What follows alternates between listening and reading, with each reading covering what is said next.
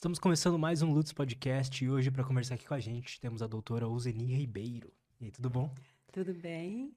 Obrigado por ter aceito o convite. É, eu tava te falando ali em off que é um assunto que apareceu para mim faz pouco tempo, eu nem sabia da existência dessas pessoas. Eu sabia, ah, existem pessoas mais inteligentes por aí, com certeza, mas eu não imaginava que isso trazia também tantas dores, tantas dificuldades, né? E, bom, acho que vai ser um papo muito produtivo aí pra Com gente. certeza. Eu, eu que agradeço, Lutz, né? É, isso. Lutz. Eu que agradeço. Esse é um assunto aqui no Brasil que é bem complexo, né? É desconhecido de certa forma e conhecido da forma errada, da forma deturpada. Então a gente tem uma ideia de superdotação que na verdade não é bem isso. E essa ideia deturpada, um estereótipo que foi criado, é que vem trazendo tantas dores, né? Porque aí o Estado não olha, tem necessidades educacionais. Então, quando aparece a oportunidade assim da gente é, passar conhecimento, a parte científica também, a parte da realidade das famílias dos pais, a gente tenta sempre estar presente para ver se o Brasil abre os olhos para essas crianças e adolescentes, né, também. Pô, que legal. E para começar, o que, que exatamente é então superdotação, altas habilidades? É a mesma coisa? Sim, a gente teve uma época aqui no Brasil uma polêmica horrível. Chegou a ter conflitos é, teóricos entre acadêmicos, especialistas, para decidir que nome daria: altas habilidades ou superdotação. E aí teve muita confusão e desfocaram da essência da coisa, do problema, para discutir qual seria o nome do bebê, né? como entraria. Entrou no Brasil em 1971, pela LDB, né? a Lei de Diretrizes e Bases, e a partir daí se preocuparam muito a dar nome a esse bebê. E aí, nessa confusão, o MEC chegou à conclusão de deixar os dois, altas habilidades. Aí a, a confusão ficou assim: usa ou, usa e ou usa uma barra. E aí começou Total. uma outra polêmica. o que que usava para casar os dois termos? Coisas que não são importantes e tira o foco, né? Não tem a mínima importância. E aí ficou, no, no final das contas, o MEC definiu, ficou altas habilidades ou superdotação. Significa exatamente a mesma coisa. No Brasil é sempre chamado como um, um- a gente fala um sobrenome. Todo mundo que você ouvir falar vai falar assim, altas habilidades, superdotação. Eu sou uma especialista que só falo superdotação. Por quê? Altas habilidades, é, a gente fala que foi uma tradução errada do, do, do que veio dos Estados Unidos a respeito dessa condição. Alta habilidade é uma coisa treinável. Então, qualquer pessoa pode se apaixonar por uma área, treinar muito essa área, aquela coisa da paixão, motivação, é isso que eu quero fazer. Tem uma aptidão envolvida, ela consegue, qualquer um pode ter uma alta habilidade. E a superdotação, que foi o nome que sobrou, poderia ser outro, por exemplo, tem bem dotados, eh, Portugal chama sobredotados, cada país chama de um nome. Eu optei por superdotação, que foi o que sobrou, porque não dá essa confusão com o conceito de habilidade. Porque quando você fala alta habilidade, remete a alguma coisa treinável. Então, a criança. Faz sentido, é. É, e superdotação, e essa condição, que eu chamo de superdotação, que é o, o sobrenome que sobrou, ela não é treinável, ela é genética. As crianças não roubam de ninguém, vêm da família, às vezes é hereditário, às vezes não, mas nós já temos estudos comprovando que é uma condição de família. Então, se tem um, um filho identificado, que sempre começa pelo filho, geralmente o mais velho, é, você pode investigar, que aí começa, ah, meu tio que não é, ah, aquele primo que não se achava na vida, ah, aquele da, da família que usou droga porque não se entendia. Então, aí as, as famílias começam a identificar pessoas com um perfil semelhante e os estudos já comprovaram. É uma condição de família, genética e hereditária. Perfeito. E quais são as características, então, disso? Como é que a gente descreve a superdotação? Bom, a gente tem as características do que o Brasil tem como conceito na política pública, Tá. que por causa desse conceito nós estamos atrasados 52 anos. Então eu quero saber o errado e o certo. É. Esse atraso 52 de anos. 52 cara. anos. Porque quando foi introduzido na LDB, houve um grupo de estudiosos que definiu como ia, isso ia ficar no Brasil. E hoje a gente considera um pecado epistemológico, teórico, metodológico ter definido uma teoria única para é, tratar desse, dessa condição no Brasil. E essa teoria veio dos Estados Unidos, um teórico fantástico, tem uma teoria extremamente densa, completa, consistente. Só que, como todo teórico, ele escolheu uma área. E essa área que ele escolheu não fala do nosso superdotado. Ele escolheu uma área que é uma ponta do superdotado, que é um talento que ele pode ou não ter, ou uma realização.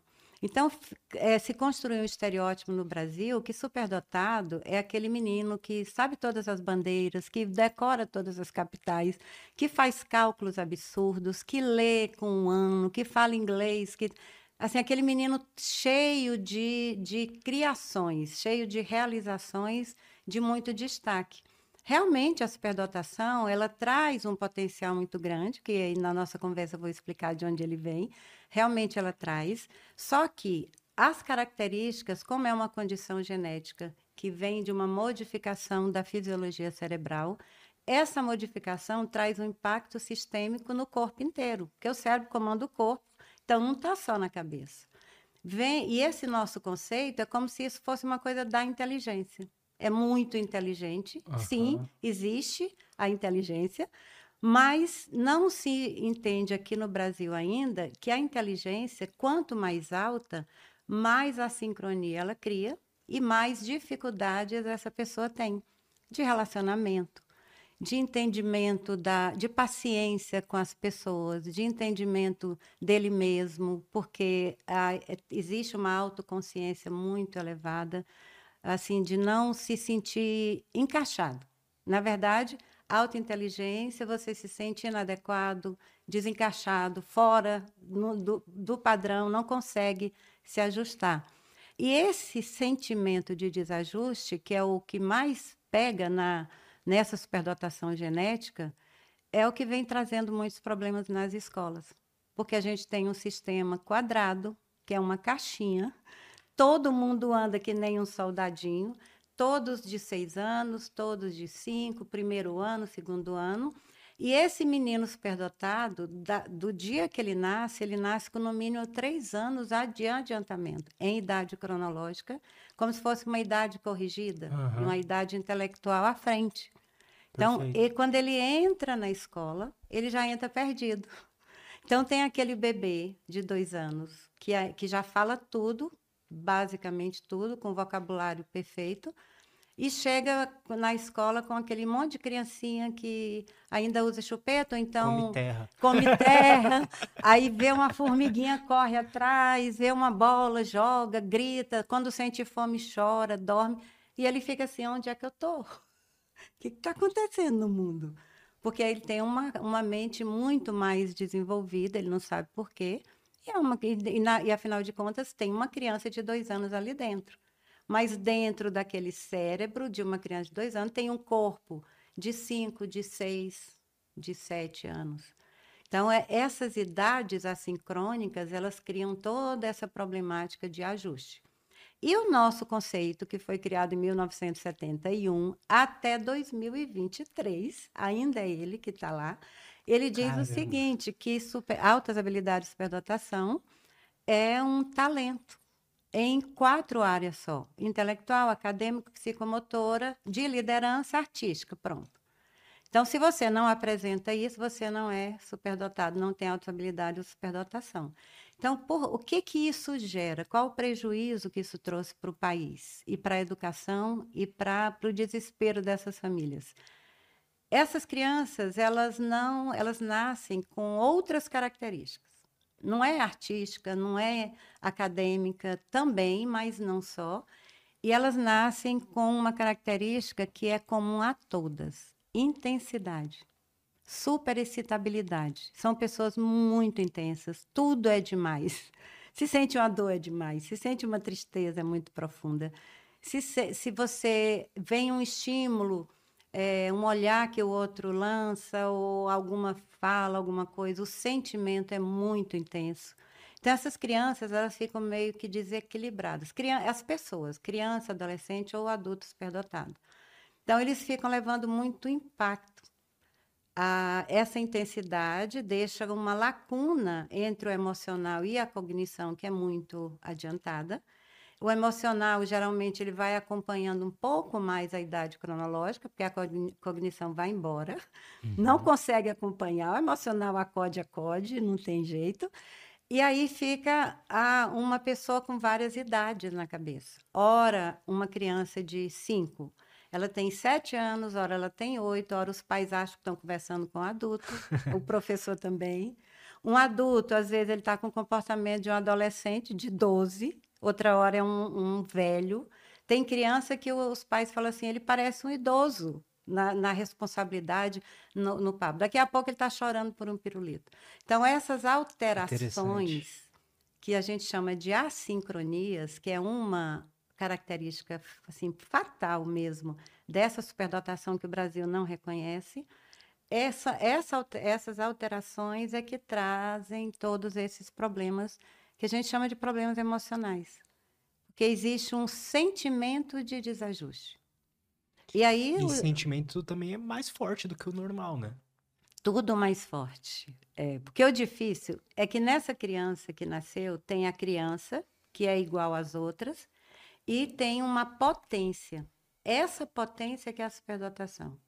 E essa potência, ela vem com uma, um grau de intensidade muito grande. Então, quer dizer, todos os estímulos, por exemplo, é, vem um estímulo do ambiente, uma bronca, a, uma, uma palavra que fere, uma, uma bolada, qualquer coisa que chega. As pessoas que a gente chama de típicas, que não são as superdotadas, é como se elas tivessem um delay para receber esse estímulo. Então, ele vem em câmera lenta. O superdotado, ele tem um processamento de informação absurdamente rápido. Então, o estímulo vem, ele vem como uma batida de carro como se fosse uma, uma a gente dá, eu gosto de dar o exemplo, uma Ferrari que vem numa pista 1.0, a pista está vazia, de repente ele coloca a potência toda e lá na frente tem um engarrafamento, ele sai derrubando todo mundo. Então, é a, a rapidez com que recebe esse estímulo é absurda. Então, não dá tempo de processar, vai direto para o emocional. Aí a pessoa vai com sentido, sentimento. Por exemplo, superdotados nessa condição tem a parte sensorial como se fosse é, tudo exposto. Então, tem uns que têm problema com som. Você está aqui, ninguém está ouvindo nada. Aí você, de repente, escuta um cachorro que latiu a não sei quantas quadras. E esse latido, ele entra no seu ouvido como se fosse um, uma flecha. Há um cheiro que alguém fez uma comida numa casa do outro lado da rua, você sente daqui. Ou você sente. É muito sensível? Muito sensível. É, tem crianças que têm problema com o banho. A água cair no rosto, ela se desregula totalmente. Olha que interessante. A água cai rapidamente para ela escurecer, assim, então tem cada um e não tem nenhum igual ao outro. E essa nossa política pública, esse conceito que tem lá, é uma caixinha. Você tem que encaixar ali. E todos são diferentes. Por quê? Eles vêm de genética. Ninguém é igual a ninguém. Né? Então, se é uma condição genética, cada um tem uma diferença. E essa diferença tem níveis. Então, tem aquele superdotado mais clássico. Quanto mais vai intensificando o lugar dele dentro do espectro da superdotação, mais aumenta a sincronia. Então, a gente já tem estudos, por exemplo, que a alta inteligência ela causa um impacto que eles chamam de hipercérebro e hipercorpo, que é tudo muito intenso. E a ação do cérebro com o corpo já foi comprovado que gera, inclusive, doença autoimune, é, é, é, respostas alérgicas, por exemplo, dermatite atópica é muito comum em superdotados, porque é uma reação alérgica a estímulo emocional. A gente tem superdotados que estão em processo muito intenso de sofrimento que é, chega a sangrar, eles arrancam a pele. Então, é, é muito complicado como é que se acaba isso? Superdotação é isso? Não é. Não é para ser. É para ser uma pessoa que tem todas essas sincronias, mas é uma pessoa extremamente linda, intensa, muito apaixonada pelo mundo, que realiza porque fica procurando, tem uma inteligência muito ativa, criatividade, tudo impulso, no impulso. Só que o ambiente, o, o mundo não aceita essas pessoas. Porque elas dão trabalho, elas chamam atenção. Às vezes elas mostram que são melhores em alguns pontos, aí vem a doença humana de que não, você não. Então, é muito, é muito sofrimento. A gente acaba entendendo que enquanto o mundo não evoluir, porque essas crianças elas nascem com uma evolução bem à frente, é, vai ser difícil reduzir esse sofrimento como que a gente. É porque é difícil também enxergar isso como uma. É difícil para pessoas que não têm e tal enxergar isso como algo ruim, né? Ou melhor, uma um defeito, uma doença, sei lá. Não é uma doença, né? É o que a gente mais fala. É, é porque é o seguinte, essa superdotação genética, o que que identifica no primeiro momento, quando na barriga ele já começa a aprontar. Por exemplo, tem, eu tenho relatos de mães que eu faço atendimento de famílias, que ela, grávida, barriga grande, ela bateu um ritmo na barriga e o bebê respondeu com, a, com o chute. Aí ela falou: não, não é possível. E ela bateu outros, o marido bateu, e ele respondia exatamente o meu. Ela falou: não, está acontecendo, tem uma coisa. Então, quer dizer, e alguns nascem prematuros. Não dá tempo de esperar. Eles nascem como pessoas que são maiores do que a idade do corpo. Então, são bebês que abrem o olho, eles já estão percebendo, como se quisesse já falar e não consegue. Então, são bebês que choram horas seguidas, porque é uma tentativa de comunicação, é como se fosse assim, um cérebro que se comunica com o mundo, o mundo não escuta aquela comunicação porque não tem um aparelho de fala pronto. E aí ele, a única coisa que ele tem é grito e choro. Então, tem de, é, uma das características do bebê é um choro, de, assim, de depoimento que fala, ele chorou três horas seguidas. Caramba. Gritando. Não tem técnica de sono, técnica de nada que dá certo.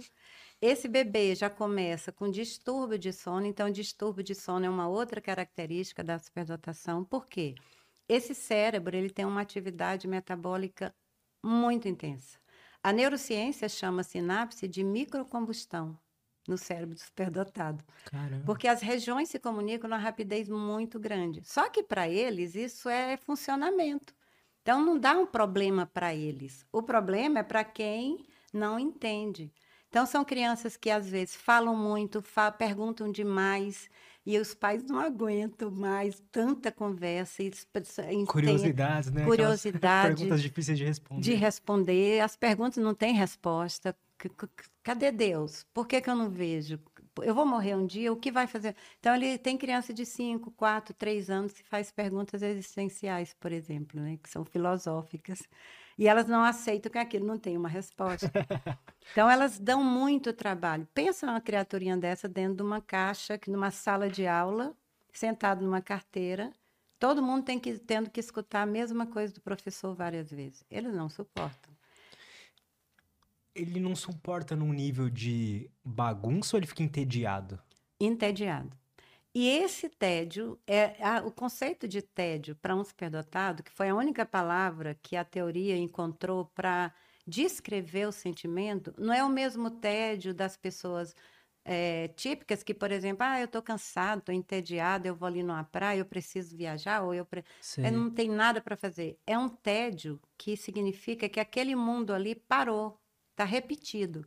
Dali para frente não dá mais para seguir. Então, eles vão embora na sala, a cabeça vai embora, aí são confundidos com TDAH, porque eles ficam totalmente dispersos. O que, que acontece? Como o processamento de informação é muito rápido, o professor começa a explicar um conteúdo novo. Eu estou falando do conteúdo novo, porque o, o, conteúdo que eles dominam, eles dominam muito mais do que a gente pensa, porque o cérebro processa conhecimento de forma autodidata. Por exemplo, 2 mais 2, 4. Eles têm uma memória de longo prazo e uma memória operacional, que é a que capta de imediato aquele, aquelas informações, processa, manda para longo prazo aquilo que eles acham interessante. Uhum. E essa memória de longo prazo é como se fossem arquivos que vão sendo salvos. E esses arquivos não têm, não têm tamanho. Então, aparecer um conteúdo, uma palavra que você diz, alguma coisa que chama atenção, é a memória deles, porque são várias, elas processam e começam a rastrear lá dentro tudo que tem a ver. Conectam. Conectam tudo. Quando faz, quando elas fazem essa, faz essa conexão lá dentro, gera um conhecimento novo. Quase que pela lógica, porque eles têm uma lógica muito desenvolvida. E esse conhecimento novo, ninguém ensinou, não leram em lugar nenhum. Então, às vezes, as pessoas falam coisas, superdotados, adultos, adolescentes, tal. Mas onde você aprendeu isso? Eu não sei. Ele não sabe, porque foi processado por arquivos de memória. Então, essa criança, por exemplo, o professor vai dar um conteúdo novo que por acaso ela nunca viu. Ele começa a explicar. Porque o professor, para os outros, para todos, ele tem que explicar passo a passo. Uhum. Chega no terceiro, quarto passo, deu. Ele já sabe o que vem depois, já entende todo todo aquela, aquele fenômeno, porque ele vai fazendo conexões.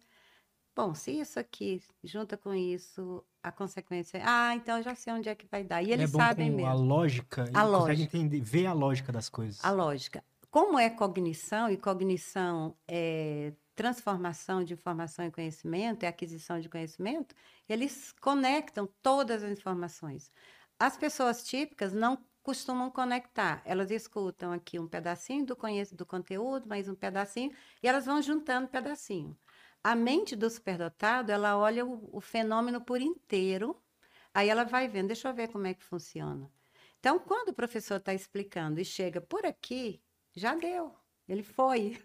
O cérebro já processou, aí acontece de tudo. Tem uns que começam a chorar, uh, tem um que eu achei a coisa mais linda que a mãe contando, que ele virou para a professora, tia, é, chama minha mãe que eu vou dar uma febre daqui 20 minutos. Vou dar uma febre para ir embora porque eu não estava aguentando mais a sala. Interessante. Eu vou ter uma febre daqui 20 minutos, então você chama minha mãe. Tem disso, tem uns que começam a rasgar tudo, tem outros que começam a bater na cabecinha dos colegas, tem outros que começam a fazer o dever para todos os colegas para ver se acham o que fazer.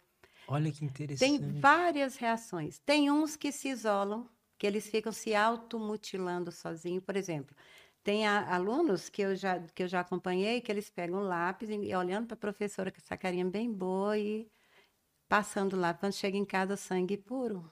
Nossa. Outros, outras crianças começam, por exemplo, uma criancinha que eu avaliei de 5 anos, ela, eu falei, como é que é na escola, Fernanda? Ela falou assim, aí ela botou a mãozinha e ficou, ó, eu lá na escola, quando começa a ficar chato, eu começo a arrancar pelinha da minha boca.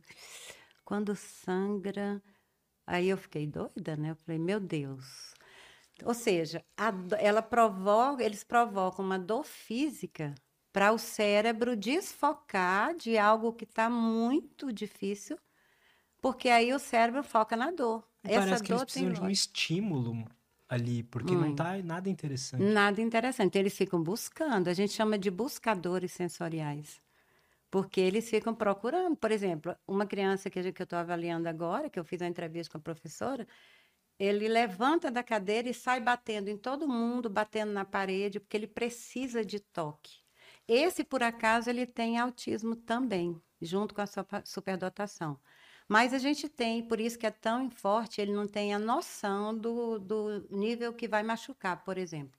Mas tem superdotado que ele precisa. A gente orienta a levar alguma coisa para mexer. Eles precisam ficar rabiscando o tempo todo. Eles, porque o cérebro é como se tivesse, sabe aquele, acho que é hub que chama, né? Um de canal. Esse cérebro ele funciona com vários canais funcionando em alto nível de eficiência o tempo todo. Então, tem um lado aqui funcionando para uma coisa, outro aqui, outro aqui, aí ele volta nesse, volta. Então, ele não consegue ficar parado. O tempo todo se movimentando, eh, tem que fazer alguma coisa, tem que fazer mais de uma coisa ao mesmo tempo. E tem também aqueles que são, que a gente fala que é o mais perigoso, né? Que são os que se encaixam. Então, eles pensam assim: não vai ter jeito, o que eu sei não, não adianta, então ele fica, ele baixa a potência. A superdotação não reduz, ela só se refina a vida toda. Mas eles, a gente chama de camuflagem. Porque aí eles se encaixam ali para não aparecer, para não. eh, Desistem. Aí por dentro são crianças que, quando chega no carro, começam a vomitar, vômitos compulsivos. Chega de noite em casa, dá uma gripe, tem um terror noturno. Então, aquilo que eles camuflaram, ele sai de alguma forma, porque lá dentro não muda. Aquela ebulição que é da, da superdotação, ela não desliga, não dá para desligar a chavinha, né? E aí, quando eles camuflam, fica pior, porque eles ficam aquele aluninho doce na escola, quando chega em casa, toca o terror. Os pa morde mãe, sim, desespero, né? De, de- Então, é uma super extravasar de alguma forma. de alguma que ele forma. ficou aprendendo. Isso. A gente já teve o caso de, uma, inclusive, uma filha de uma amiga que ela- ele fazendo a prova de matemática com compasso, quando a professora viu sangue direto, aí ele estava se mutilou todo com compasso, aí a mãe, mãe escorreu, levou no médico. Uns dois dias depois ela foi perguntar o que tinha acontecido, ele falou, mãe, eu descobri que a dor de dentro ela alivia com a dor de fora. Aí eu falei, pronto, foi a pior descoberta que ele fez. Que ele agora vive sob vigilância, porque se não ajustar esse ambiente, o que vai acontecer é ele procurar a dor de fora. E como vem esse impulso, eles se machucam. É, tem, é, é, não é de rir, mas tem criança que rói os dez dedos, a, a unha, tira o tênis e vai roer a unha do pé. Então, é, é assim, é uma, é uma intensidade, uma superexcitabilidade, como a ciência chama, que ela só vai ser um pouco mais equilibrada se esse ambiente corresponder. Putz. Se ele puder, Perfeito. por exemplo, em algum momento da sala, deu, ele puder sair, jogar uma bola, correr. Quando a gente orienta a escola, a escola entende, às vezes eles permitem que aquela criança saia, ele vai lá na quadra, corre, corre, corre, corre, ou vai jogar um xadrez, ou vai fazer alguma coisa. Aí ele volta aliviado. Que interessante. Não- é de se assustar porque que é, é- é- é- Imagino que deva ter muito diagnóstico errado, né? Ah, é Muito. TDAH, outra Uhum. coisa assim. Isso. Muito. Tem estudos já que comprovaram. É, O que, que acontece aqui no Brasil por causa dessa superdotação de 70, 50 anos, né? Desse conceito? A- o conceito fala assim: superdotado é aquele que fecha, fecha três anéis: criatividade, habilidade acima da média, que seria a inteligência, o que ele sabe fazer muito bem, e envolvimento com a tarefa. Se a criança fechar isso, se ela apresentar esses três componentes, dá o diagnóstico superdotado.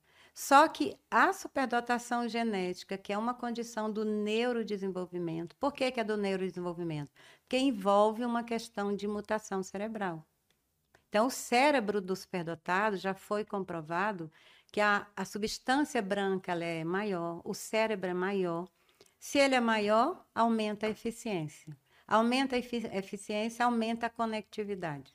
Uhum. Então, fica tudo muito acelerado.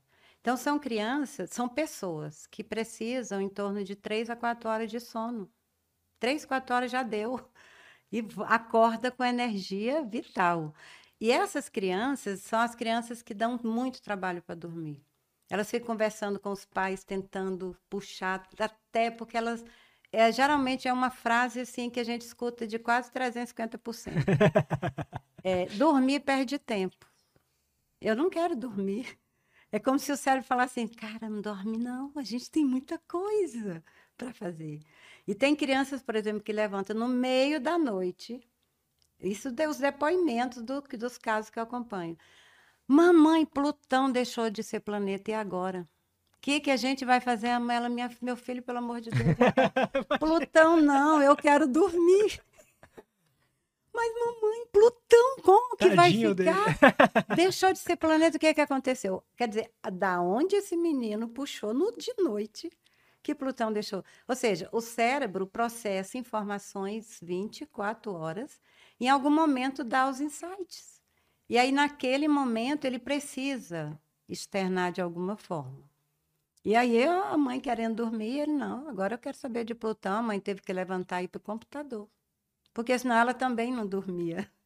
Então, tem, tem essas coisas quando eles são pequenos. É, e te, é muito comum ter distúrbio de sono, terror noturno. Como eles têm essa mente. O que, é terror noturno? Terror noturno é, por exemplo, a criança acorda gritando, ela continua dormindo, mas os pais vão no quarto, ele está de olho aberto, olhando para você, gritando, como se estivesse vendo monstros na frente. Hum. E aí, ou então o pesadelo também, é aquele bruxismo.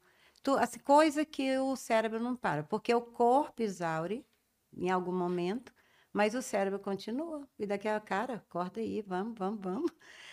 É tão rápida essa atividade metabólica que precisa de muita glicose. Então, são pessoas que adoram doces, às vezes desenvolvem uma diabetes tipo 2, que não tem os mesmos sintomas da diabetes clássica, porque foi desenvolvida porque existia na genética. Não é que a superdotação dê diabetes, uhum. mas é porque aquele superdotado já tem ali na genética uma, uma o, o, como diz, o DNA da diabetes, né? Então, acaba puxando e estimulando. Mas são crianças que comem muito e às vezes não engordam, porque elas, é, às vezes a gente escuta dos pais, não tem saco, não tem fundo. Ele come, come, acabou de almoçar, já quer. É o cérebro puxando, querendo energia. Quando é, tem essa queda de energia por falta de glicose, e aí vai direto na glicose, que é o que dá energia, a criança não tem, não tem uma alimentação adequada, ou então não tem para dar ali naquele momento, ela toca o terror, aí ela tem explosão emocional, irritabilidade, às vezes começa a bater na cabeça seja, são é, comportamentos que se parecem muito com transtornos. Transtorno de humor, porque ela está aqui morta de feliz, daqui a pouco vira para o outro lado, tem um, uma pessoa extremamente desesperada, gritando, batendo, mas é, é, é o processamento que acontece isso. Então, são alterações de humor que acaba se parecendo com um transtorno bipolar e não é. Esse, esse, excesso de movimentação do corpo, que é uma busca de movimento, porque não tem nada para fazer, então começa a correr, bate, corre, e aí acha que é TDAH. Ah, alguns são muito isolados, porque, por exemplo, o, o, a criança quer conversar sobre Plutão, buraco negro, e o coleguinha quer jogar biloca. Sabe que que é isso? Que eu sei o que é que você está falando. Aí ele começa a conversar e os coleguinhas vão saindo e ele vai ficando sozinho. E aí ele fala: pronto, ninguém gosta de mim. E aí começa a desenvolver um autoconceito negativo. Porque o que que forma na cabeça dessas crianças? Se tem essa população toda parecida e eu tô diferente, quem é que é errado? Ele. Ele. Aí ele começa a crescer um adulto todo desmantelado o que, que como que se parece então assim uma média um adulto que cresceu assim um adulto superdotado que não sabia disso e, e como é que é a autoestima? Como é que é todos esses aspectos? O que a gente tem muito hoje é adultos fazendo terapias às vezes tomando remédio. Insônia é é o top da do né do mas são adultos que não se sentem encaixados. Por exemplo, tem adultos que não conseguem ter um relacionamento se não for com outro neuroatípico, porque a pessoa não aguenta, é muita alteração. E às vezes o parceiro ou, ou o namorado ou a namorada. Por exemplo, eu conheço jovens de 25, 26 anos que, te, apaixonado pela namorada, ele terminou por causa do cheiro. Ele não suportava. E um cheiro, não é que ela tivesse um mau cheiro. Toma banho uma vez por mês. Mas é era isso? parte, não era isso, né? Mas a parte sensorial dele, ele ia estar tão sensível que ela tinha, exalava um cheiro de pele que ele não, não aguentava. E apaixonado, ele sofre muito porque ele não Caramba. conseguiu ficar. Agora, isso são os extremos, mas com o tempo, se a gente consegue fazer um pouco de ajuste no ambiente, essa pessoa passa a ser mais compreendida, o que, que acontece? A maturidade, a criança tem 5, 6, 8, 9, de adolescência, ela pode reduzindo a receptividade desse impacto. Não, não reduz a intensidade, mas aumenta a regulação. Uhum. Então, é, desenvolve o processo de autorregulação, então o impacto vem, ela já consegue. Vem que eu agora eu consigo, né? Mas em, se não tem esse ajuste, por isso que a gente fala, a identificação tem que acontecer quanto mais cedo, melhor. A partir de dois anos, dois anos e meio.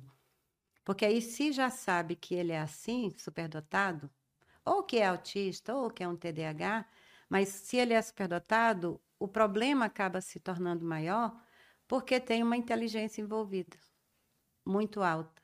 E essa inteligência alta, ela traz uma percepção da realidade também muito alta.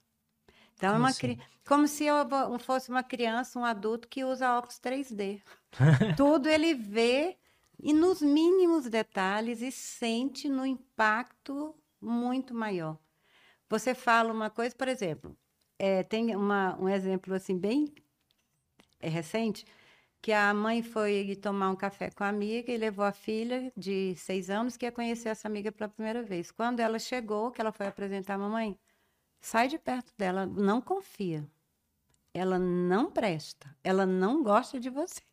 Aí a mãe, minha filha, pelo amor de Deus, elas não têm filtro. Pode sair de perto, ela não, ela não é de confiança. Então eles têm uma conexão empática também muito, muito importante nisso, né? E essa conexão empática faz com que ele sinta, por exemplo, se o professor está olhando para ele, ele aceita ele como ele é ou não.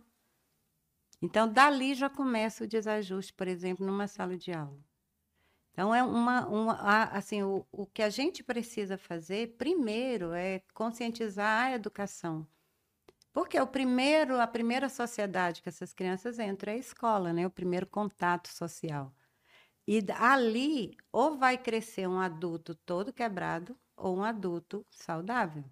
Vai depender da escola compreender essa, que esse cristãozinho que está entrando ali, falando, lendo, que às vezes tem uns que não leem, só lê com seis, sete anos, tem uns que leem com um ano, um ano e meio. Caramba! Ou seja, aí chega no sistema de ensino com dois anos, uma creche, para cantar Dona Baratinha, e ele já lê escuta música clássica, assim, tem cada um tem o seu perfil, né?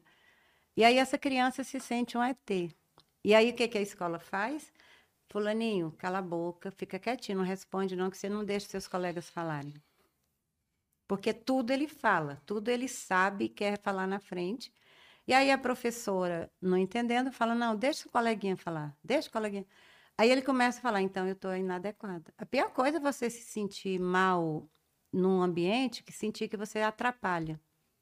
Então eles sentem que eles atrapalham. E não é, não sei, não era para ser isso, né? Então, isso é um despreparo, né, da a escola como um todo dos profissionais e professores ali, né? Isso. Até porque Por não eles, conhecer isso. eles aprendem o conceito. A gente não fala nem que o conceito é errado, porque existe a questão da inteligência, de aprender, uma aprendizagem muito rápida, isso é muito comum neles. Aprende muito rápido, processa muito rápido e perde logo a paciência de ficar escutando aquilo que ele já processou. É quando ele, quando ele fala deu, ele voa.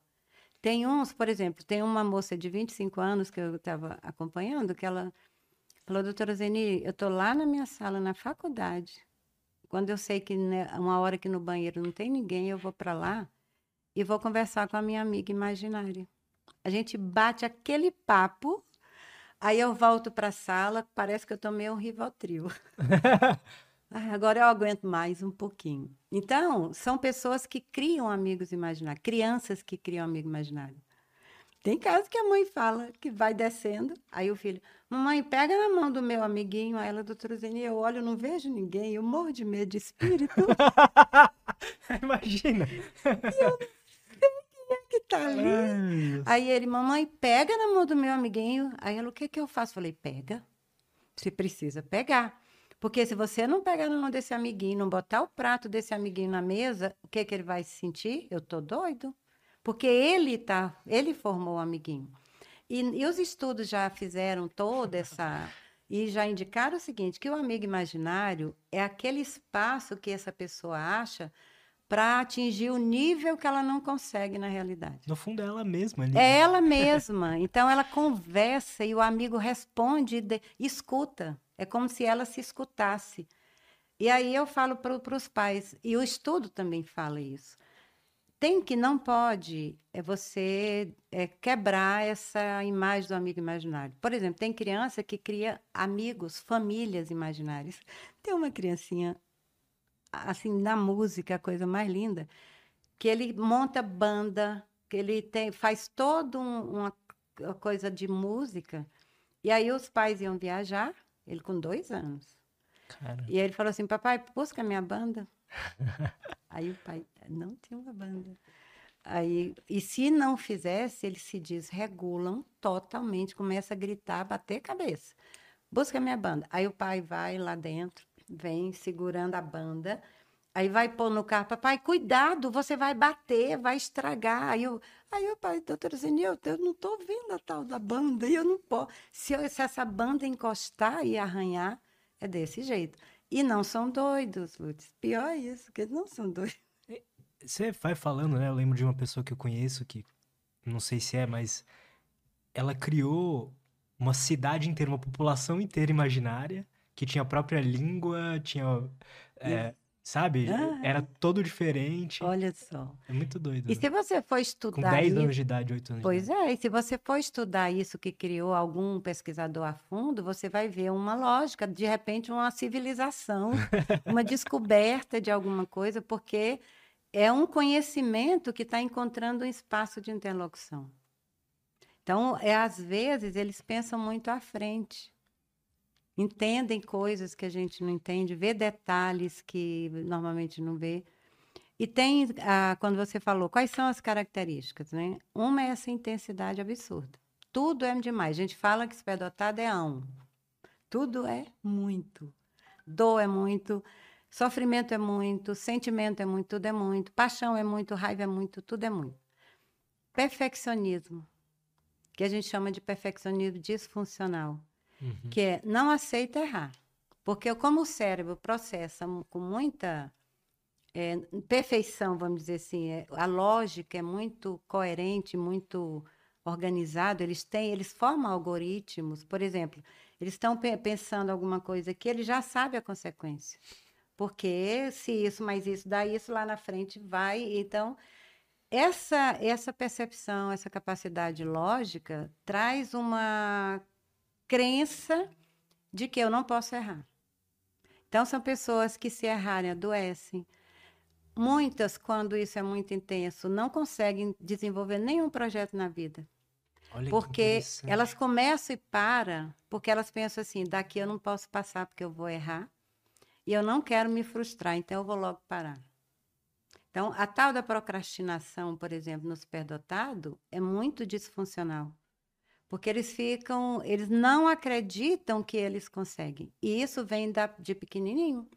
Porque a escola coloca um teto. Então, eles, se eles estão aqui, a escola fala assim, baixa. Então, fica uma lacuna e eles começam a trabalhar em baixa potência. Então, eles pensam assim, não, eu não vou conseguir. Aí eles começam são pessoas que começam a fazer um monte de coisa e param, não conseguem. Cinco vestibulares, começa, larga, aí fala, ah, não tem persistência, não dá conta. Mas eles não, é uma como se fosse uma esquiva da frustração, porque Uhum. eles enxergam, imaginam que eles vão errar, então eles não nem arriscam. Mas por que que eles não querem errar? Eles... O que que... Por que que eles não querem... Tem algum medo de se sentir burro, alguma coisa assim? Como é que é? Ó, um exemplo. Ontem eu escutei de um professor, que eu, quando eu estou avaliando, eu entrevisto os professores da criança, os pais, toda, todo o ecossistema, para eu entender como aquela criança Ah, funciona em tudo. E aí eu vou ver qual é o padrão de comportamento, o padrão de funcionamento. Quando eu chego com o resultado da avaliação, eu falo assim, olha, tá aqui como ele funciona e como ele precisa ser cuidado.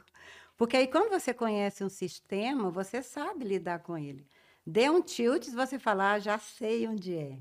Então eu tento ver essa criança nesse ecossistema para entender quando ela dá uma explosão emocional, como é que você antecipa para que essa emoção não escale?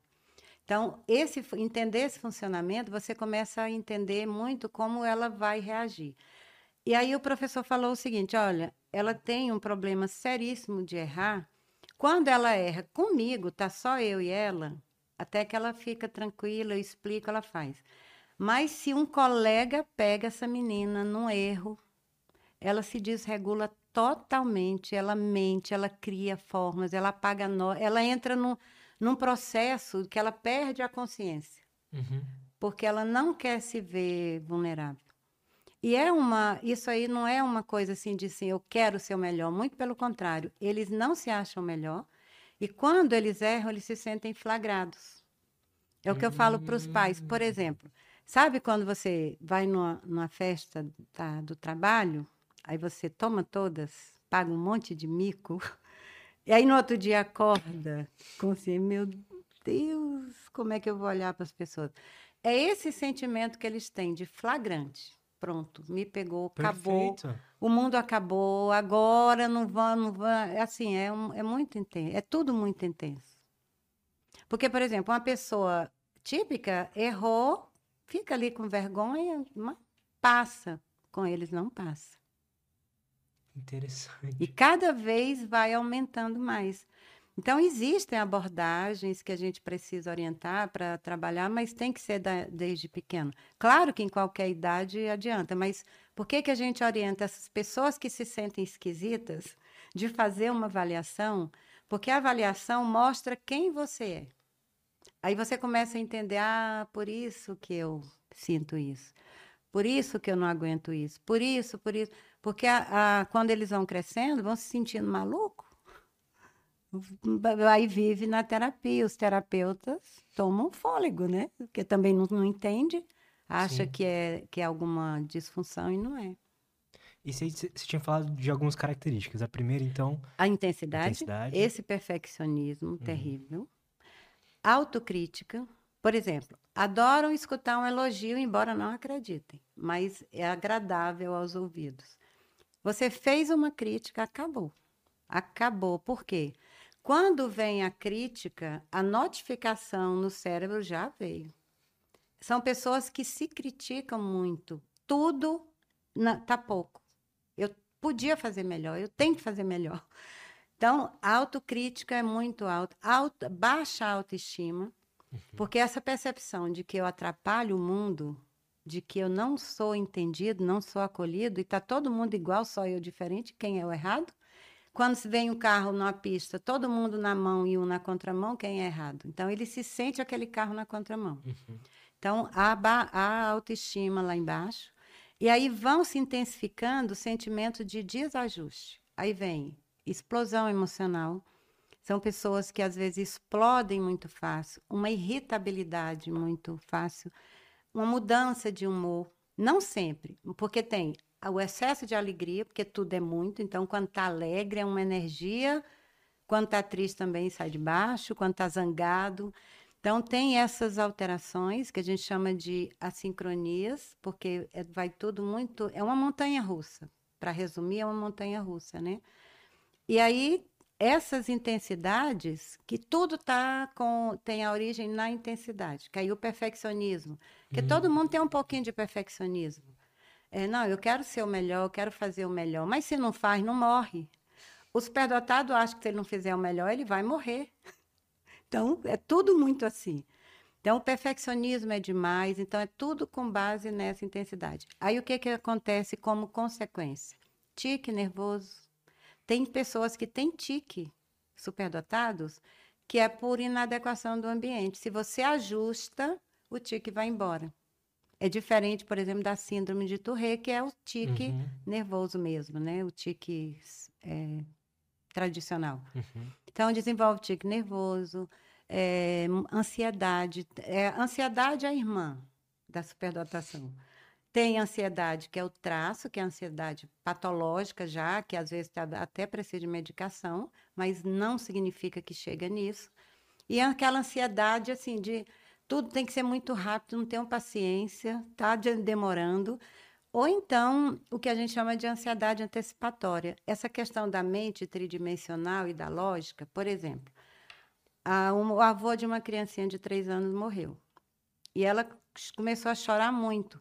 Só que o luto dela não tinha fim. Três, quatro meses depois, ela continuava chorando pelo eh, aparentemente pelo avô entrou num estado depressivo, uma crise existencial, falou, não, tem que ver o que aconteceu. Eu sei que ela amava o avô, mas criança, ela geralmente ela supera, porque ela começa a brincar e ela cada vez afundando mais. Quando aí levou para a psicóloga para conversar, olha a lógica que ela fez. Porque ela perguntou, foi a resposta da mãe. É o que eu falo para os pais, eles têm que ter muito cuidado com o que falam. Ela perguntou para a mãe por que, que meu avô foi embora. A mãe falou porque ele estava velhinho. Pronto. Na hora ela fez, fez a lógica. Se ele foi embora porque está velhinho, minha mãe vai ficar velhinho, meu pai também, eles vão morrer. Se eles vão morrer, aí o que, que ela faz? Ela antecipa o cenário e ele vem com o pacote completo, com a dor do luto, o sofrimento da perda. Então, eles, na, como se naquele momento ela tivesse já Vivendo perdido, vivendo tudo com a mesma intensidade perdida os pais. Então, ela vai afundando. Então, é, é, o que a gente chama de ansiedade antecipatória. Eles puxam o cenário para o momento e entra nesse cenário como se ele tivesse acontecendo ali na hora. Caramba. Aí é uma necessidade assim de previsibilidade. Eles precisam disso. Por mais que eles não tenham controle, que ninguém tem controle do imprevisível, a gente tem que mostrar, fazer o ambiente dessas crianças para que elas sintam um mínimo de previsibilidade. Por exemplo, vou sair, meu filho, eu vou ali, vou. Onde você vai? Você vai comer, eu vou jantar com seu pai. Você vai comer o quê? Aonde? Que distância? Que hora? Aí faz assim um quilo de perguntas.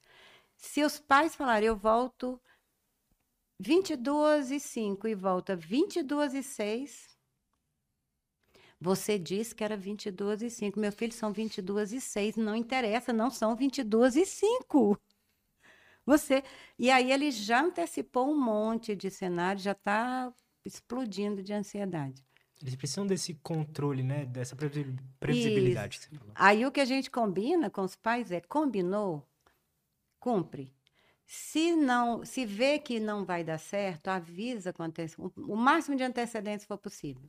Só que ainda tem outra coisa. Se fala assim, olha, nós vamos viajar no dia 30 de outubro. Pronto. Tem criança que a partir de hoje ela já não dorme mais. Já, que dia, quantos dias faltam? Como é que nós vamos? Aí fala assim, vai de avião. Ela já fica pensando tudo que pode acontecer dentro do avião. Aí não dorme, pula da cama meia-noite. Já chegou o dia? Já, se for uma criança menor. Aí, às vezes, os pais, eu falo assim, deixa para avisar, não na hora, porque aí desregula também. Você tem que avisar com o tempo, que é um tempo menor de ansiedade.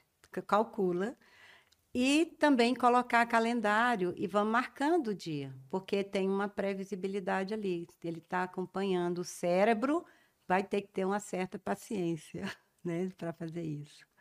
E tem o lado lindo dessa superdotação, que é uma paixão pelo mundo, pelas pessoas. São pessoas extremamente empáticas, social, assim, que quer mudar o mundo, tem uma responsabilidade social muito intensa. Como tudo é muito, o senso de justiça também é exagerado. Então já teve criança que deu murro no colega que estava batendo no outro, que ele não tinha nada a ver com o menino, mas ele vai lá porque ele não um senso aceita. de justiça isso. muito forte. Muito forte. Que interessante, cara. Não, é, é, é muito legal uh, conhecer isso, sabe? É legal conhecer isso. É importante. É importante, né? né? É importante. Eu imagino quantas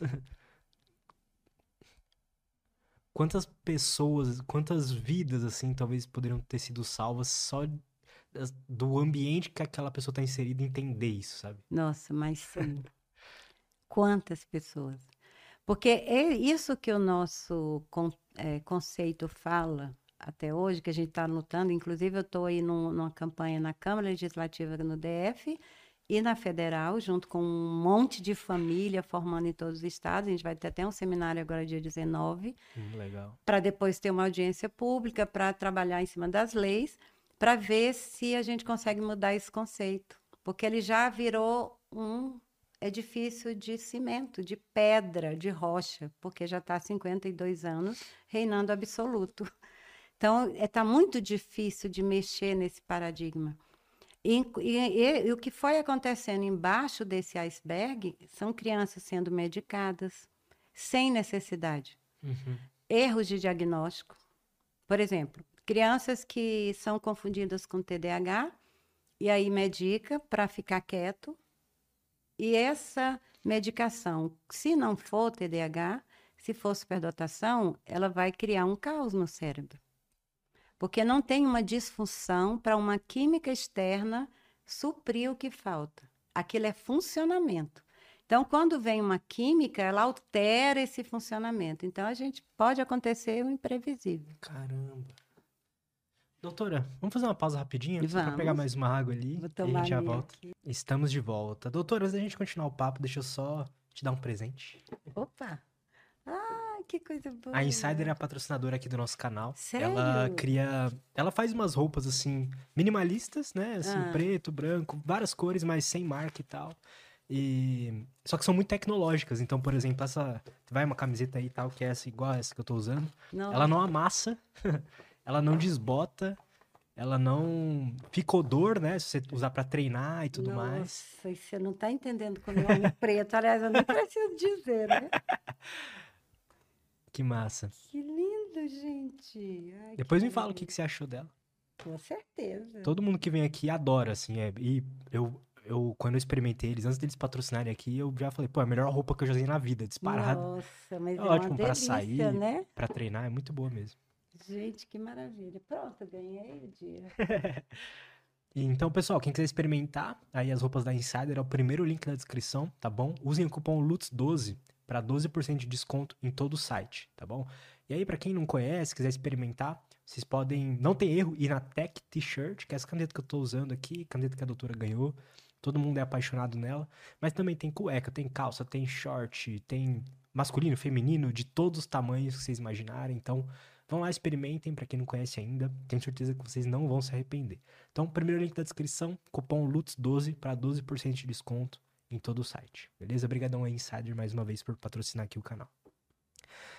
Doutora, da onde vem a inteligência? Então, porque, assim, por que, que veio essa pergunta na minha cabeça? Hum. Eu imagino, na minha cabeça veio que, será que não é porque eles são extremamente intensos e por conta disso eles acabam, sei lá, é, sendo mais apaixonados pelos assuntos, sendo mais curiosos do que o normal e isso que faz eles ficarem inteligentes? Ou realmente tem alguma coisa ali no. Já vem de fábrica o QI mais alto, sei lá. Já vem de fábrica. É, o QI já vem mais alto, vamos dizer assim. É tanto que quando a gente faz avaliação, é, nós não temos no Brasil testes para superdotados. Os testes que a gente aplica, por exemplo, de QI, são c- testes para a população toda, para ver deficiência, para ver o funcionamento e ver se tem algum componente cognitivo com problema, com travas, para trabalhar a questão da aprendizagem. E aí, com esses testes, o que, que acontece? A gente vai vendo que o QI daquela criança e as, os componentes cognitivos estão muito elevados entre si, né? Para dentro do, de todo esse funcionamento. Então, já foi comprovado isso, que dentro da superdotação tem o componente da inteligência. E é exatamente a inteligência que gera a, a intensidade. É, Ah, é? Só que, as, é, como é um espectro, vamos supor, tem vários níveis, várias nuances, tem aquele superdotado mais clássico, de um QI acima da média, mas não tão alto. E quanto mais vai aumentando, aumenta a sincronia, que é essa desarmonia entre os domínios de desenvolvimento. Ah, O social, o psicomotor, por exemplo, tem crianças que têm muita resistência para escrever, para escrever letra cursiva, porque o pensamento não acompanha o movimento motor. Então, é, cansa o cérebro, elas não conseguem. E aí os professores querem obrigar, já é um motivo de conflito. Isso, tanto que na legislação é uma, uma justificativa para a escola fazer uma adequação e essa criança poder, por exemplo, levar um tablet, digitar ou não ter que copiar na escola. É um direito que ela tem não ter que copiar nada, porque eles não precisam, a memória guarda tudo. Então, às vezes, a- a- os professores têm aquela, ah, co- copiar o dever de casa na agenda. E tem criança que se desregula, porque ela fala, eu não preciso, eu não vou me esquecer. Mas o professor não acredita, nem o pai também. E ela se sente mal porque ninguém acredita nela, porque é tudo muito. Ela leva para o lado de que não confio em mim. Então, isso já é um motivo para ela se sentir não aceita. Na, assim, eu sou diferente, ninguém confia, já vai para muito. Então, é, tem, essas adequações são importantes por isso, porque tem criança que não precisa copiar, não precisa ter caderno, porque a memória realmente ela tem uma, ela capta, ela, ela reúne, ela arquiva. É como se fosse um arquivo mesmo, né? E o funcionamento da cognição, que é onde fica todo essa, esse funcionamento da inteligência, ele é muito acelerado. Então, são crianças que aprendem muito rápido e muito. E muito mais na frente. Por exemplo, crianças que no primeiro ano, enquanto as outras da idade dela estão no primeiro, ela deveria estar no terceiro ou no quarto. E aí as escolas não querem acelerar, que é outro é outra adequação que a gente luta muito quando faz avaliação. Tem crianças que elas precisam acelerar imediatamente porque elas já estão em estado de sofrimento intenso. Porque toda vez que um pai procura para avaliar é porque já deu alguma coisa, né? Já não, tá, a coisa está pegando, tem uma coisa diferente. E quando os pais são superdotados também não sabem que são, demora muito a descobrir que existe uma assincronia ali, porque eles são iguais. Então, Olha. eles acham que é como se fosse normal, mas está todo mundo doido dentro daquela casa. Está todo mundo se topando, tudo muito intenso, muita, muita confusão, e um, um fala alto, o outro sente, e, os, e pai e filho. Então, quando eles a, a, criança chega no nível que os pais falam não tem alguma coisa já geralmente para pais que são superdotados demora essa, essa esse reconhecimento de que precisa ver alguma coisa no filho que eles são como são muito parecidos então para eles é como se fosse tudo normal não está acontecendo nada de diferente né é tanto que uma mãe fez, falou uma frase uma vez que eu achei interessante que ela falou, não aqui em casa nós somos Todo mundo é esquisito igual. Tudo esquisito igual. Pois, você falou que tem um. É genético, né? É genético então... e já foi estudado isso, que é de família. Sempre tem mais pessoas. Se você, se o irmão mais velho tem, você pode examinar o mais novo e os outros, que a probabilidade é muito alta. E como, como você falou da inteligência, a inteligência ela é orgânica. Quer dizer, é, uma, é um mecanismo que, você, que, todos, que todos têm. Só que é um mecanismo que, como ela está ali na cognição, e, essa, e esse lugar que está no sistema nervoso central, é onde também tem a genética do autismo, do TDAH, do transtorno de, é, global de desenvolvimento, os transtornos, do modo geral, que são genéticos, ficam no mesmo lugar que a superdotação. Então, quando essa criança nasce, que puxa a genética para a superdotação, logo que ela entra no, no, contato social, começa a receber os estímulos do ambiente, começa a ver essa diferença, os pais come, é, confunde muito com autismo, com TDAH e com TOD, que é transtorno opositivo, opositivo desafiante, que é uma é que quem, a criança que é muito questionadora, que não aceita regra, só que TOD é um transtorno e superdotado não tem TOD. Mas é uma criança que só aceita uma opinião se realmente aquilo tiver um argumento fizer sólido sentido. e fizer sentido. E aí já diz, ele é questionador, é opositor, aí lá vem outro querendo carimbo de outro transtorno. Então, elas começam a, a esse a comportamento bem disruptivo, como a gente fala, do ambiente, e aí quem não conhece a superdotação começa a colocar doenças nessas crianças. E aí vai no médico, a área da saúde também não conhece. Por exemplo, se você coloca o cérebro de uma criança superdotada numa máquina de P300, que é do neurologista, para ver o ritmo cerebral, vai dar muito alto. E aí, na lupa do neuro, no neurologista, aquilo é, uma, é um TDAH, que pode dar um falso positivo. Existe também o TDAH, que é junto com a superdotação. Aí é o que a gente chama de dupla excepcionalidade. Uma excepcionalidade puxa para a cognição alta, a outra vem como uma disfunção. Uhum. E essa pessoa superdotada, que é a mesma que tem um TDAH ou TEA, junto, ela sente essa trava da disfunção do transtorno. E aí fica o desafio para os pais, para a escola e para ela própria, muito mais, é muito maior porque tem uma cognição, tem uma, uma pessoa em alto funcionamento E dentro dela tem disfunções que ficam puxando aquele funcionamento. Eu comparo muito, por exemplo, é, uma parte ela, é ela tem uma Ferrari 2.0 e tem uma parte desse motor que é um Fusquinha 1.0. Então, tem uma Ferrari querendo imprimir a potência e uma trava que não deixa essa potência toda. Então, vira uma confusão. Então, muitas vezes, a superdotação mascara a disfunção Putz, e aí ela come, começa a sofrer mais, porque ela, ela sabe que tem uma coisa ali pegando e, e aí não pode ter ajuda porque está meio que escondido, ou a disfunção mascara a superdotação. Porque as pessoas, isso é, isso é humano, é errado, mas é o que existe, começa a focar no problema. Ah, ele não tem atenção, ele não tem, ele é isolado, tá com estereotipia, por exemplo, ou tá uhum. organizando demais aquelas coisas que estão de algumas crianças autistas, mas tem um superdotado ali naquele cérebro.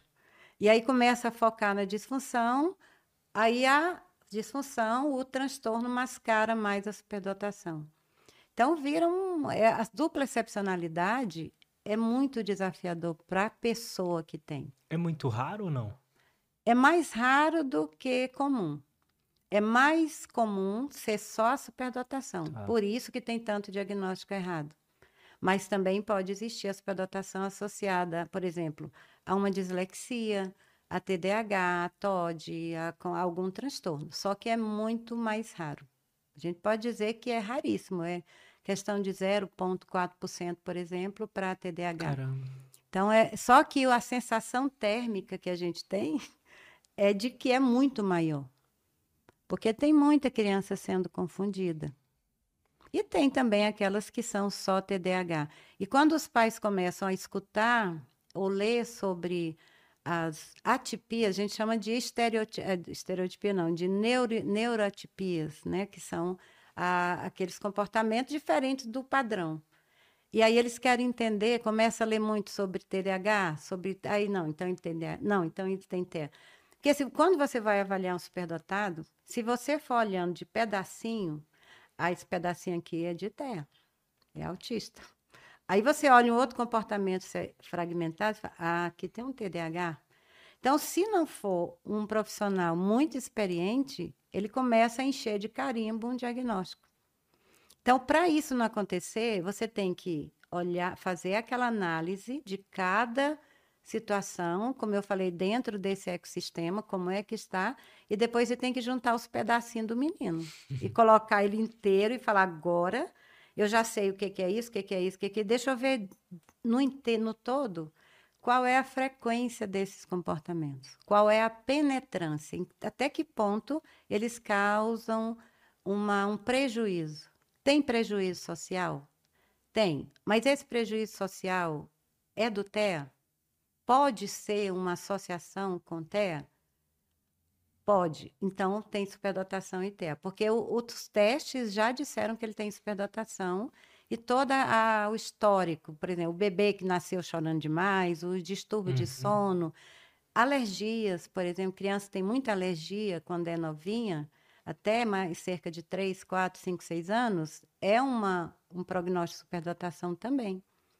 E já tem estudo que comprovou que meninos superdotados, sexo masculino, tem uma predominância muito grande de alergias, testosterona salivar mais baixa, e aí baixa a imunidade, então tem uma propensão a ter doenças autoimunes, quando isso existe na genética, né? Quando não tem, vem alergias ou otite média.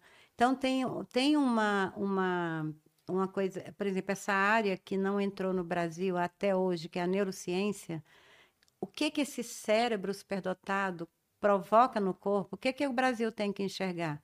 Se a superdotação tem a ver com uma cognição em alto funcionamento, essa cognição está ali no sistema nervoso central, está no cérebro. A gente aprendeu lá no primário que o cérebro comanda o corpo. Então, daqui para baixo não está imune.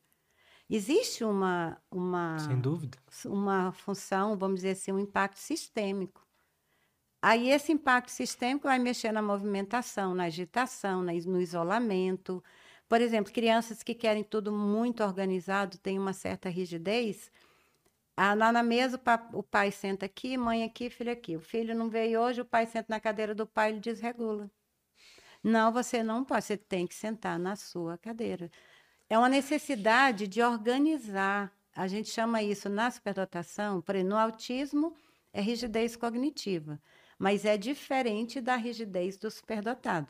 No superdotado é um pouco de rigidez, mas a gente chama de comportamento ritualístico, que tem uma intelectualização e no meio disso tem a intolerância a erro, porque é como se eles projetassem um mundo sem erro. Então tem que estar tudo muito arrumadinho, muito certinho, porque se desarrumar eu perco o controle.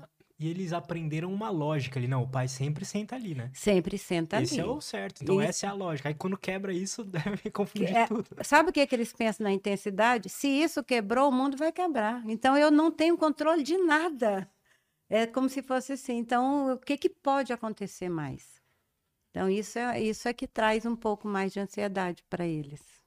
Qual que é a diferença de uma pessoa que é altamente inteligente e tudo mais e um superdotado?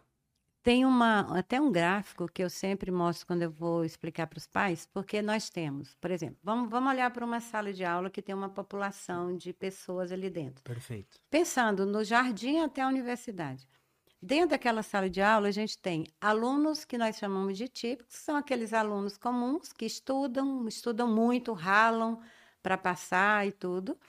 Tem uma camada que são os alunos muito inteligentes, que são aqueles alunos redondinhos que estudam, mas eles só estudam até onde a escola dá e eles aprendem rápido e são aqueles alunos que copiam tudo, caderno, tudo certinho, tá ali tudo ajeitadinho. E tem os superdotados, que os superdotados no gráfico tem uma, um gra, uma barra aqui, outra ali, a outra vem aqui, a outra vem ali, ou seja, a sincronia. A diferença desse aluno inteligente na, numa sala de aula para um aluno superdotado, que também tem a inteligência, né? Mas para um inteligente superdotado, é, vamos dizer assim, a confusão que o superdotado faz, a energia que ele tem, o inconformismo, o não aceitar o sistema, não querer copiar, é o que vai contra as regras, é o que não consegue aceitar porque que ele tem que ficar sentado copiando algo que ele já sabe. Por que, que ele tem que copiar se ele já gravou? Então ele questiona tudo. O inteligente não. Ah, é para copiar, é para copiar. E ele faz lindo. E aprende muito bem. É o que a gente chama de talento acadêmico, né? Porque é aquele que vai se dar muito bem na vida na, no mundo acadêmico, sempre estudar muito. Mas o superdotado, ele também vai, mas nem sempre ele tem essa excepcionalidade acadêmica. Por escolha. Porque ele aprende muito além, que a superdotação ela, ela é mais em nível intelectual, ou seja, de funcionamento da mente autodidata. Então ele não precisa, ele precisa de escola sim, mas ele não suporta o ritmo. Perfeito.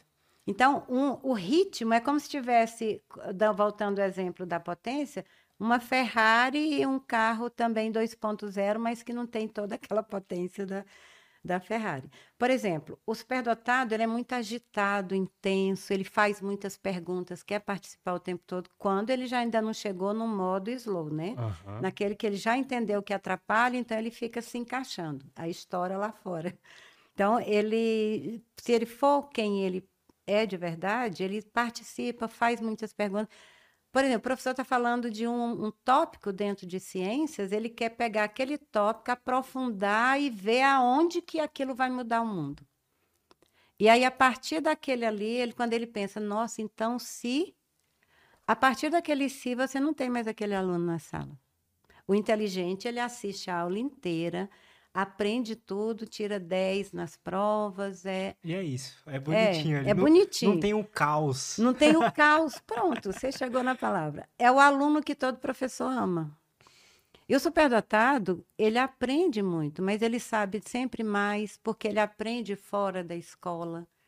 E ele não, e, e ele mesmo que ele não sabe, aquilo que eu expliquei, o professor deu três passos de um conteúdo, ele já entendeu.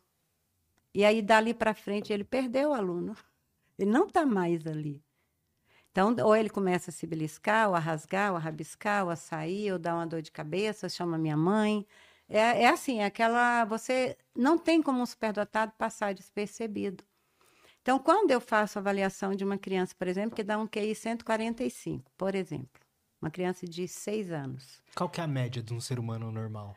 100. 100, tá. É, até 100 está dentro da média. Por exemplo, cada país estabeleceu, pelo estudo da, que a OMS faz da população, estabeleceu uma média de QI. Por exemplo, Estados Unidos, 108. China, 138.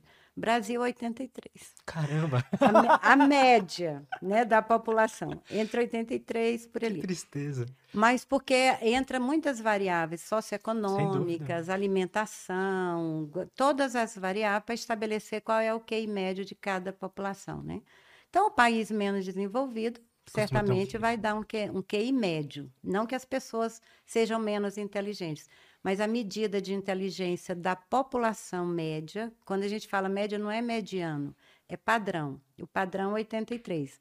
Então, uma criança que está 100, até 100, ela está na curva de Gauss ali, naquela curva padrão. Onde a maioria das pessoas estão. Onde a maioria das pessoas estão. Então, as pessoas estão geralmente comuns entre 80 e 85 para 100, variando.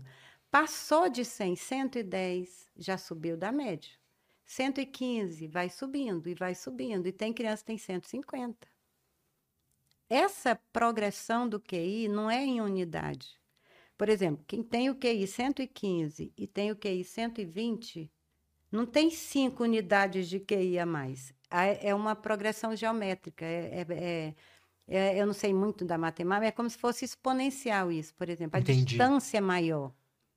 Então, um QI de 120 para um QI de 130 é muito diferente. É muito diferente, mas esse superdotado 120, ele pode ter outras características que o de 130 não tem, que faz com que ele tenha quase que a mesma intensidade. Por isso que a gente fala que essa avaliação, essa identificação, ela tem que ser muito personalizada. Não dá para você chegar com uma caixa de conceito, deixa eu ver onde ele cabe. Você tem que ver quem ele é, medir tudo ali e falar, agora deixa eu ver o que, que a ciência diz dele tem que ser o oposto, senão você exclui muita gente. Então, quando essa criança está a partir. Ah, tem uma literatura que caiu por terra, que é o absurdo do Brasil, que diz que superdotação é só a partir de 130. Isso não existe. Porque 120, 115 já. 115 já é superdotação. Ela entrou no espectro das crianças que estão fora da média. Ali já vai precisar de uma atenção diferenciada. Quanto Perfeito. mais vai aumentando esse QI, mais essa criança vai tendo as sincronias de distanciamento daquela curva. Por exemplo, o que, que essa sincronia faz? Uma criança de 5 anos que tem um QI de 150. Eu já avaliei uma de 2,5 com QI de 150. Como que era? É porque o QI, ele, você nasce com essa inteligência. Descobre quando faz avaliação, mas não significa que é ali, naquela hora.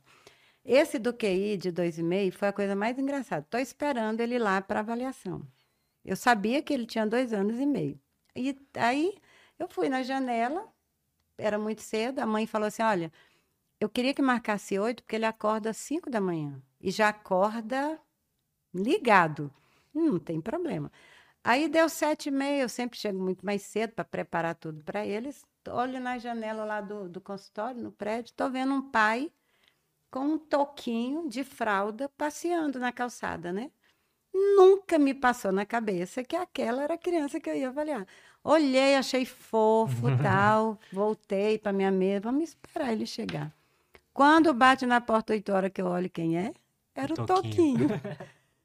Lutz, quando esse Toquinho entrou, ele já entra com energia, já procurando. Esse menino, ele sabia todos os números, ele já lia tudo, ele organizava tudo, ele, e, e, assim, uma, as perguntas, e uma, uma, coisa assim que, que eu falava, meu Deus, não, eu não estou entendendo essa coisa, esse menino. Eu, e porque a minha parte não são os testes, porque eu não sou psicóloga, eu sou neuropsicopedagoga, porque eu preferi ficar na área da educação Perfeito. e estudar o cérebro. O neuro é exatamente esse estudo de como o cérebro funciona nos processos de aprendizagem. Então, eu fiquei na área da educação, que é a mais desafiadora. E eu tenho um psicólogo na minha equipe que aplica os testes de QI. Então, eu falei, esse teste aqui vai dar lá em cima. E estou com ele e, e, e, desenvolvendo, e o menino arrum, fazendo tudo, e aquela coisa assim, brilhante, e, e muito analítico, tudo organizado, e, faz, e todas as letras, e falando inglês. Caramba! Aí a mãe chegou, porque a mãe não queria deixar, porque foi a primeira vez que ele saiu de casa com uma pessoa estranha. Ela falou: Olha, se ele chorar, pode me chamar, porque ele vai chorar, ele não fica sem mim.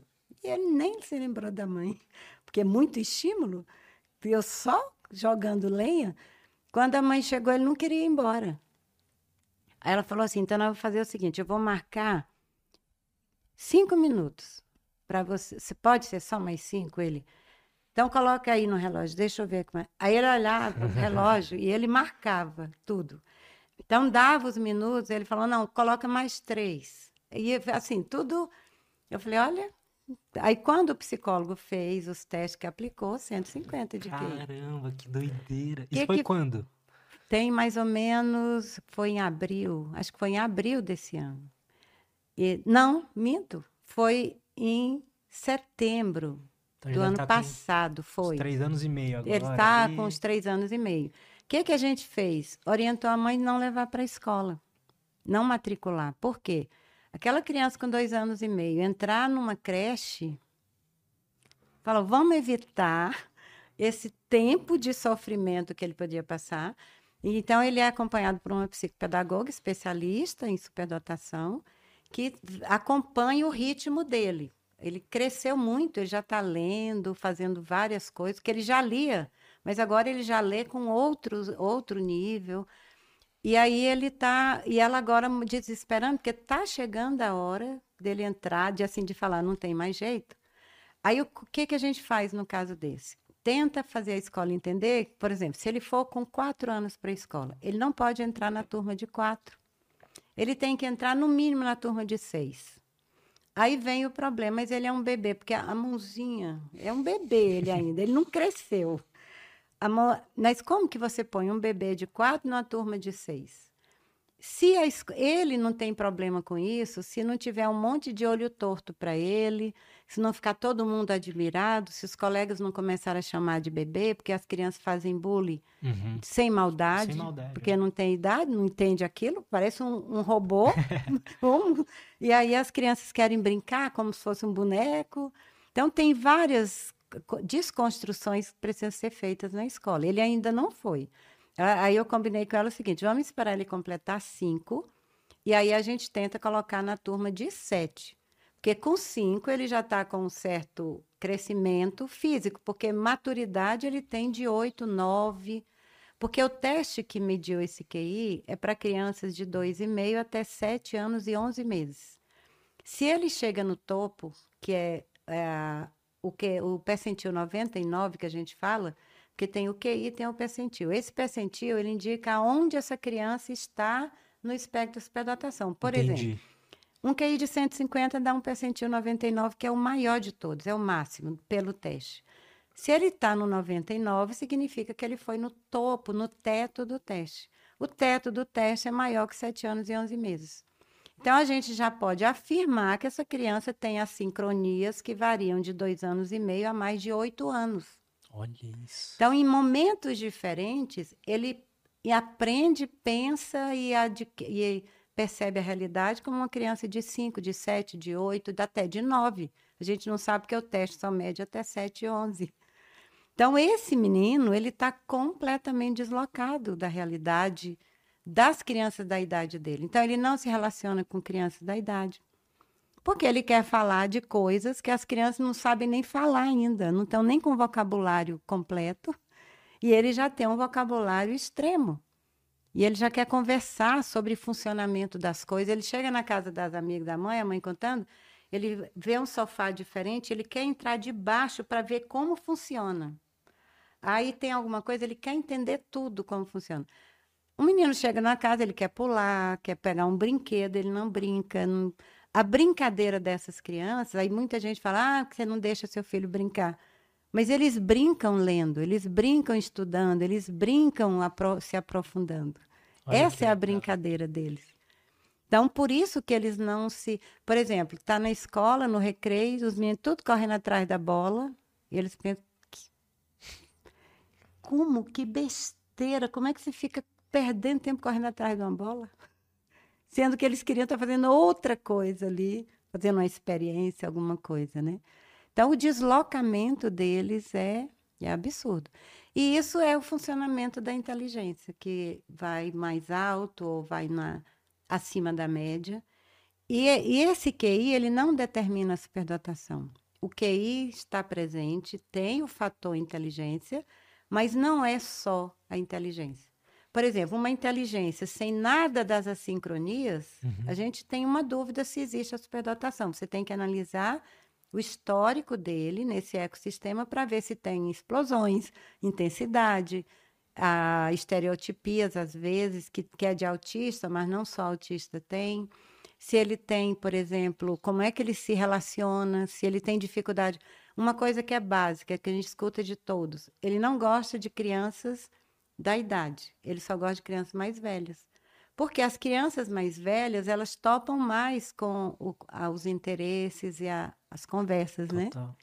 É como se aquele menino de três anos hoje, três anos e meio, tá, ele está num degrau da escada com as crianças de três anos e meio. Aí, em um determinado momento, ele está com a, a, a mente de oito, por exemplo. Alguma coisa que ele pegou que ele está entendendo como um menino de oito.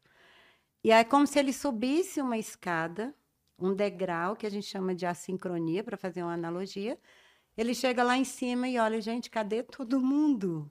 Não tem ninguém naquele nível dele com aquela idade. E aí ele pensa, eu vou descer e vou ficar aqui embaixo. E aí, na hora que eles começam a se encaixar, e vem um monte de. Em todos os problemas. Todos né? os problemas. Uma pessoa que se identificou com o que você falou, putz, eu era assim na infância, ou né, identificou com tudo que você disse, qual, o que, que ela precisa fazer? Como é que ela faz uma avaliação? Qual que é o próximo passo? O ideal, porque, por exemplo, adulto acha que não tem mais jeito, não precisa avaliar, mas está lá, todo quebradinho por dentro, né? Quando você faz uma avaliação, é como se você, é como se fosse o contraste quando você vai fazer uma ressonância magnética. Como se você jogasse um contraste na sua vida e você começa a enxergar meu Deus, agora eu me entendo. E aí a pessoa passa a ter mais autoconfiança, a lidar melhor com o perfeccionismo, porque aí ela tem a consciência. É aquela coisa, como já está adulto, ou adolescente, ou jovem, já tem uma maturidade muito maior do que uma criança, e ele começa a lidar com aquele sistema. É como se ele aprendesse a dirigir um carro ali naquele momento. Uhum. E aí ele começa a se é, auto-organizar. E se ele é bom entender a lógica das coisas. Né? Aí ele começa a se entender. Por exemplo, tem, tem mães que elas confessaram para mim, doutora Zeni, eu tenho vergonha de dizer isso, eu fico me sentindo a pior pessoa do mundo, mas a pandemia com toda a tristeza que trouxe no mundo, foi o melhor tempo para mim, porque eu fiquei em casa, ninguém, eu não via ninguém. Porque foi um momento de isolamento, para dizer assim, pronto, agora eu estou em paz. E é superdotada, mãe. Então, é, é a, elas se sentem mal, os adultos se sentem mal, porque, por exemplo, está ali numa festa da família, doido para ir embora, se esconder, num, muito barulho, um papo sem graça. E é, começa a pensar, mas eu amo a minha família, como que eu posso estar com esse sentimento? E não entende. Então, quando você faz a avaliação, que aí mostra o seu funcionamento, aí você fala, ah, então não é que eu não ame, não é que eu seja uma pessoa má, eu tenho um funcionamento diferente. Então, eu posso ficar muito bem e falar para minha família, olha, eu não gosto de encontro de família porque a sobrecarga é muito grande. Barulho, ruído, umas conversas que não encaixam, mas eu amo vocês, mas eu preciso ficar sozinha. Então, é aquela coisa de falar assim, não, eu ficar sozinho não significa que eu quero me isolar do mundo. É o meu momento. E quando esses adultos perdotados, eles querem ficar sozinhos, eles se sentem a pior pessoa do mundo. Tá lá meus colegas, tudo bebendo, brincando. Teve um pai que falou assim: aí eu vou nos encontros do trabalho, eu, eu, minha energia é drenada por completo. Eu faço duas coisas. Ou eu bebo até cair, porque aí me, alguém me leva para casa. ou então eu vou, porque eu não gosto de beber. Eu chego em casa, ligo a TV e vou assistir Discovery.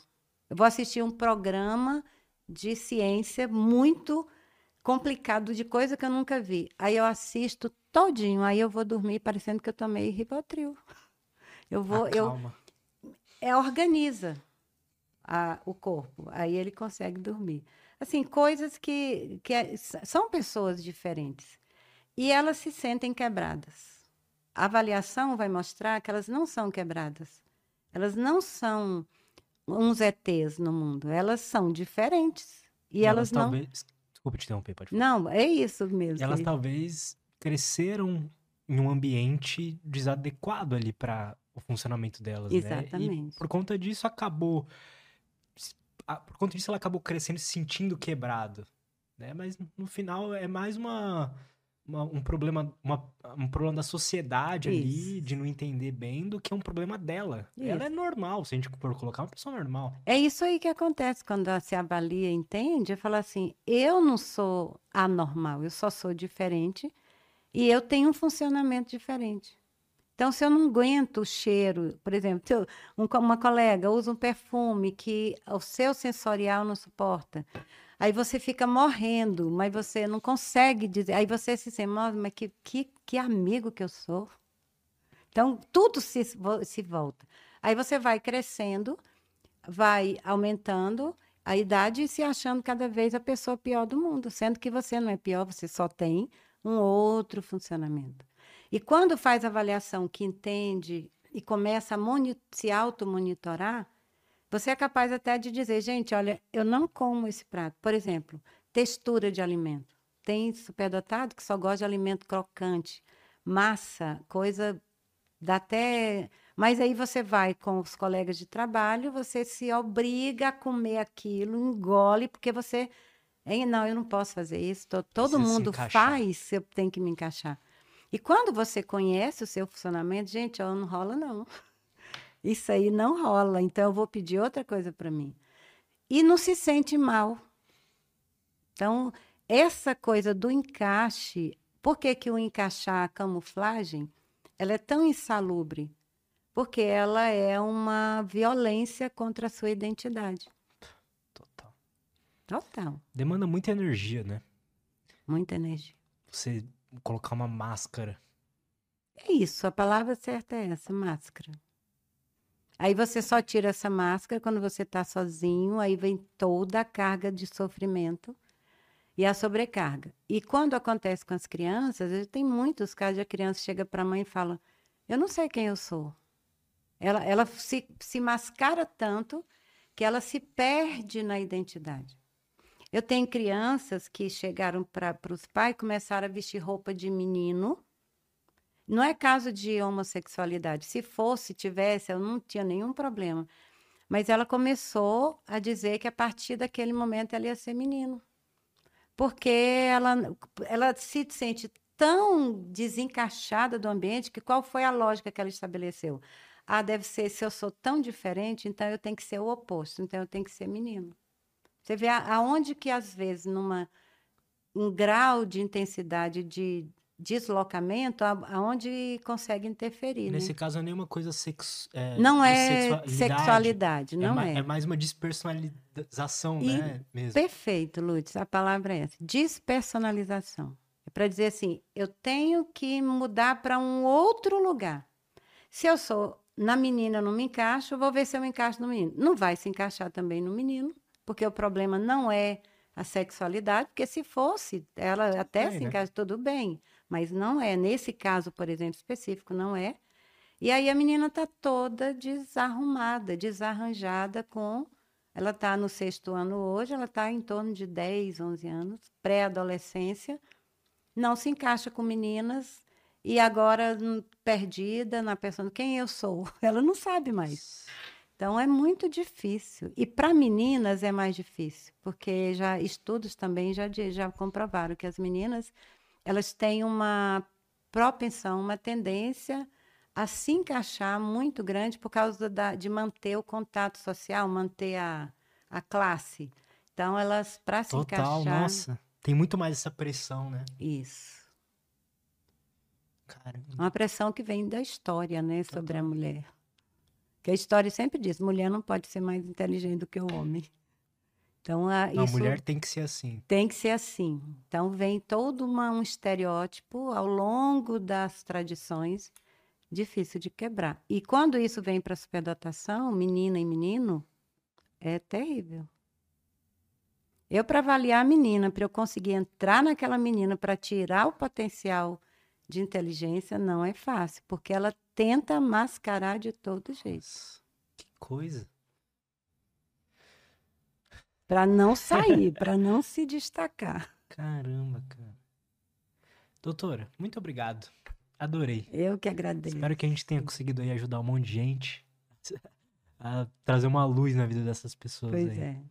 Entender que essas pessoas não são quebradas, né? Principalmente. Como que a galera pode fazer pra te acompanhar, acompanhar seu trabalho, acompanhar seus projetos?